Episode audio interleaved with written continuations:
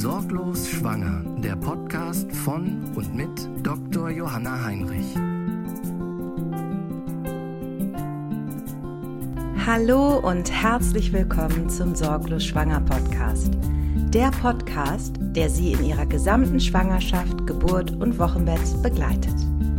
Wöchentlich kläre ich Sie zu allen medizinischen Themen rund um Schwangerschaft, Geburt und Wochenbett auf.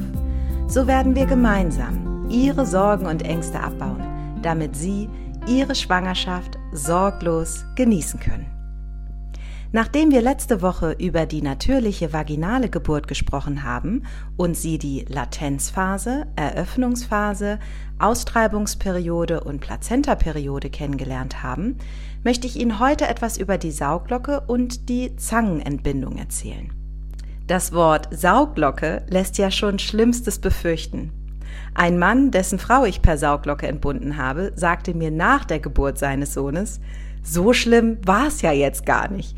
Ich dachte, als sie sagten, sie müssen jetzt eine Sauglocke machen, dass sie so eine Art Ghostbuster-Sauger in den Kreissaal bringen und eine riesig große Glocke saugt dann meinen Sohn aus meiner Frau raus. Das hört sich jetzt vielleicht im ersten Moment lustig an, ist es ja tatsächlich auch ein bisschen, aber genau aus diesem Grund mache ich diese Podcast-Folge – damit Sie ein konkretes Bild bekommen und keine gruseligen Vorstellungen in Ihrem Kopf rumspuken. Insbesondere, da so viele grausame Geschichten um Sauglocken und Zangengeburten kursieren. Bevor wir näher in das Thema der vaginaloperativen Entbindungsmethoden eingehen, möchte ich Ihnen, wie so häufig, die Begrifflichkeiten erklären. Eine Sauglocke und auch eine Geburtszange gehören zu den vaginal operativen Entbindungsmethoden, was so viel heißt, dass man eine Sauglocke oder eine Zange zur Unterstützung der vaginalen Geburt benötigt. Für das Wort Sauglocke gibt es verschiedene Synonyme, also ähnliche Wörter, die immer genau das gleiche meinen. Dazu gehört eben Sauglocke, Vakuumextraktion, Kiwi oder VE. All das sind genau die gleichen Begrifflichkeiten. Die Zange wird auch Forzeps genannt.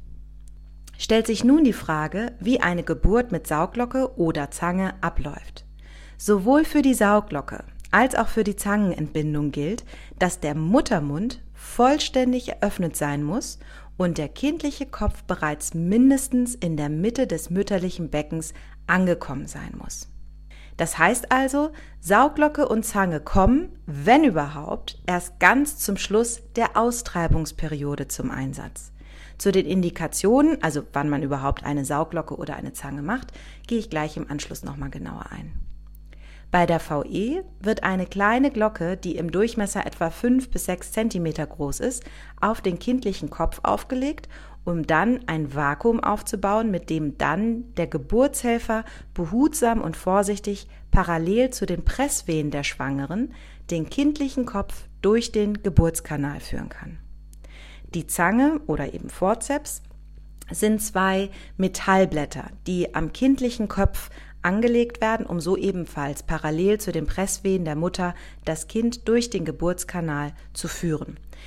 Die Geburtszange kann man sich so ein bisschen vorstellen wie zwei Löffel, die eben rechts und links an den Ohren des Kindes angelegt werden, mit denen man dann eben vorsichtig das Köpfchen durch, den, durch das mütterliche Becken durchführt. Und richtig angewendet ist sowohl die Sauglocke als auch die Zangengeburt eine Unterstützung für das Kind und für die Mutter und ist auf gar keinen Fall traumatisch. Wichtig ist, Sowohl VE als auch Zange kommen nur zum Einsatz, wenn auch eine Indikation vorliegt, also wenn es einen Grund gibt, eine Sauglocke oder eine Zange überhaupt machen zu müssen. Solange es nämlich Mutter und Kind gut geht, wird kein Gynäkologe einschreiten. Das ist ganz, ganz wichtig zu verstehen. Wir haben keinerlei Interesse, in einen natürlichen Geburtsverlauf einzugreifen, wenn das eben nicht notwendig ist. Aber was sind denn notwendige Indikationen oder eben Gründe für eine Sauglocke oder eine Zangenentbindung? Erster Grund wäre ein pathologisches CTG. Ein pathologisches CTG bedeutet, dass die kindlichen Herztöne zum Beispiel anhaltend zu langsam sind. Das nennen wir dann Bradykardie. Oder die kindlichen Herztöne fallen immer wieder nach der Wehe stark ab. Letzten Endes zeigt uns das Kind durch das pathologische CTG, dass es jetzt schnell geboren werden möchte, weil es einfach zu anstrengend wird. Zweiter Grund ist eine schlechte MBU. Eine MBU ist eine Untersuchung, bei der der Sauerstoffgehalt im Blut des Kindes untersucht wird. MBU steht dabei für Mikroblutuntersuchung. Zeigt dieser Wert, dass das Kind gefährdet ist, also dass der Wert nicht in Ordnung ist und der Sauerstoffgehalt im Blut des Kindes eben nicht ausreichend gut ist, muss das Kind ebenfalls schnell geboren werden, sodass eben mit VE oder Zange unterstützt wird. Dritter Grund ist die maternale Erschöpfung. Das heißt, dass die werdende Mutter einen darum bittet, sie zu unterstützen, weil zum Beispiel die eigenen Kräfte schwinden und nicht mehr ausreichend das Kind von alleine äh, zu entbinden. Vierter Grund, der Geburtsstillstand in der Austreibungsperiode. Das ist dann der Fall, wenn das Kind trotz aller Bemühungen und besten Pressen der werdenden Mutter einfach nicht geboren werden will. Auch dann helfen wir eben nach. Sie erinnern sich vielleicht noch, dass die Austreibungsperiode nicht allzu lange dauern sollte. Das heißt also, wenn zum Beispiel der Muttermund drei Stunden vollständig ist, die Mutter presst wie verrückt und das Kind kommt einfach nicht auf natürlichem Wege auf die Welt, wird eben mit Sauglocke oder Zange nachgeholfen. Wie schon zu Beginn erwähnt, ist die Bedingung für eine VE oder Entbindung per Zange ein vollständig eröffneter Muttermund und das Köpfchen des Kindes muss sich bereits in der Mitte des mütterlichen Beckens befinden. Denn wenn man von zu weit oben zieht, das bedeutet, wenn der Muttermund zwar schon ganz geöffnet ist, aber der Kopf sich noch nicht in das mütterliche Becken eingefunden hat, ist die größte Gefahr, dass man zwar den Kopf per Sauglocke oder Zange geboren hat, allerdings die Schultern des Kindes nicht folgen wollen. Diese Situation nennt man dann Schulterdystokie, welche ein geburtshilflicher Notfall ist. Die Schulterdystokie kann durch spezielle Handgriffe gelöst werden, sollte aber idealerweise erst gar nicht passieren. Deshalb ist es so wichtig, dass der Geburtshelfer, also der Frauenarzt, die Situation immer richtig einschätzt. Ich sage Ihnen das wieder einmal nicht, um Ihnen Angst zu machen, sondern damit Sie verstehen können, dass es sein kann, dass der Arzt Ihnen sagt, dass man, obwohl der Muttermund schon ganz offen ist, doch einen Kaiserschnitt vielleicht machen muss, weil eben der Kopf des Kindes nicht ausreichend tief in das mütterliche Becken eingetreten ist. Viele Frauen sind dann erstmal verzweifelt und traurig, weil sie sich eben sehr, sehr doll eine vaginale Geburt gewünscht haben. Aber die Gesundheit von Mutter und in dem Fall noch mehr für das Kind ist immer Priorität Nummer eins. Es sollte auch immer mit der Schwangeren einmal gesprochen werden, was gemacht werden soll, wenn der Kopf Beckenmitte steht und eine Indikation zur schnellen Entbindung vorliegt. Denn Sie haben natürlich auch die Möglichkeit zu sagen, ich will keine Sauglocke oder auch keine Zange, ich will einen Kaiserschnitt. Diese Option haben Sie immer. Es sei denn, der Kopf ist schon Beckenboden. Das heißt, der kindliche Kopf steht schon direkt vor dem Scheidenausgang dann ist es sehr viel traumatischer für das Kind, wenn man versucht, es wieder hochzuschieben, um dann einen Kaiserschnitt zu machen. Das ist mir aber dennoch ganz wichtig, dass Sie das verstehen, dass Sie auch in so einer Situation mitreden dürfen. Eine lange Diskussion ist im Notfall natürlich nicht möglich, weil ja meistens dann ein Grund vorliegt, dass man das Kind schnell entbinden muss. Im Falle eines Geburtsstillstandes in der Austreibungsperiode ist dies aber eine andere Situation. Es bedeutet, dem Kind geht's gut, der Mutter geht's gut und es will einfach nicht geboren werden. Sollte der Kopf dann, also der Kopf des Kindes, in der Mitte des Beckens der Mutter sein, können Sie durchaus mitsprechen und sagen, ich möchte eine Sauglocke oder eine Zange oder lieber doch den Kaiserschnitt. Es gibt Frauen, denen ist klar, sie wollen auf gar keinen Fall eine Sauglocke. Dann wird auch bei Beckenmitte keine gemacht, sondern eben der Kaiserschnitt. Und es gibt Frauen, für die ist eben der Kaiserschnitt die schlimmste Vorstellung. Da macht man dann eben eine elegante Vakuumextraktion. Was Sie auch wissen sollten ist, dass in vielen Krankenhäusern, wo Kinderärzte vor Ort sind, die Kinderärzte zur VE dazukommen. Das heißt, dass es sein kann, dass nach der Geburt des Kindes einmal zur Vorsicht das Kind zu den Kinderärzten gegeben wird. Zumindest dann, wenn eben auffällige Herztöne der Grund für die Sauglocke waren oder das Kind sehr angestrengt zur Welt kommt. Bei einem reinen Geburtsstillstand und sofort kräftig schreienden Kind ist dies allerdings total überflüssig. In so einem Fall gehört das Kind auf die Brust der Mutter.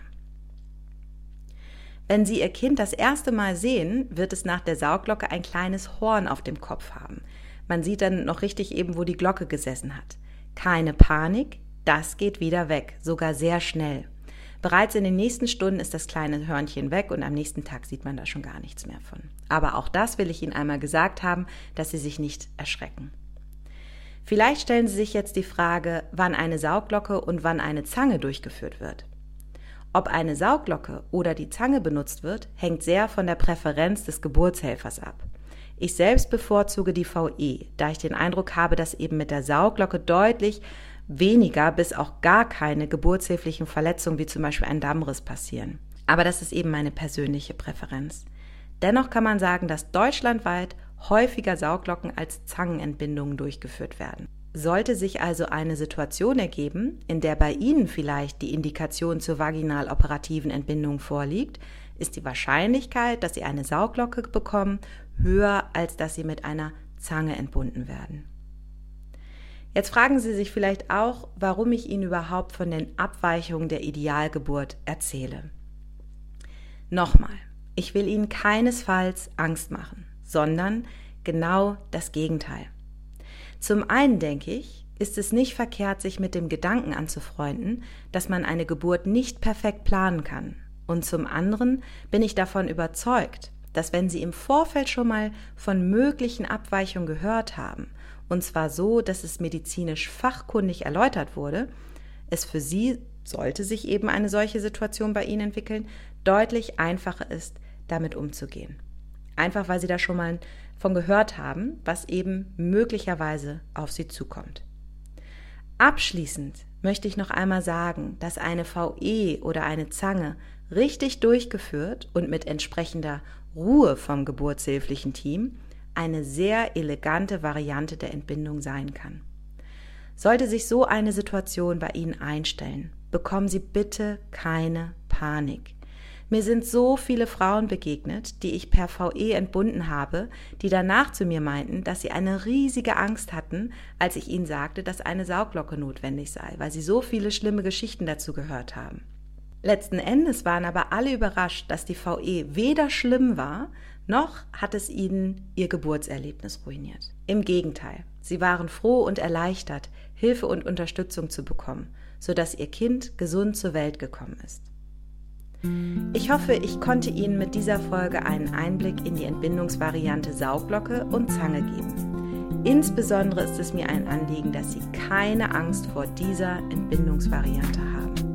Es kursieren wirklich die gruseligsten Schauermärchen darüber. Ich empfehle Ihnen dringend, hören Sie weg, sobald jemand Ihnen eins dieser Schauermärchen erzählen will. Sollten Sie auch eine Frage zu Ihrer Schwangerschaft, Geburt oder Wochenbett haben, dann freue ich mich sehr, wenn Sie mir diese an podcast.sorglos-schwanger.com schicken. Ich werde sie dann in einer der nächsten Folgen gerne für Sie beantworten. Damit der Podcast möglichst vielen Frauen helfen kann und sich weit verbreitet, würde ich mich sehr über eine 5-Sterne-Bewertung freuen. Teilen Sie gerne diesen Podcast, damit wir gemeinsam Ihre Fragen klären können und Ihre Sorgen und Ängste gemeinsam abbauen können. Weitere Informationen zu mir und meinem Kurs Sorglos Schwanger finden Sie unter www.sorglos-schwanger.com. Ich freue mich auf Sie. Ihre Dr. Johanna Heinrich.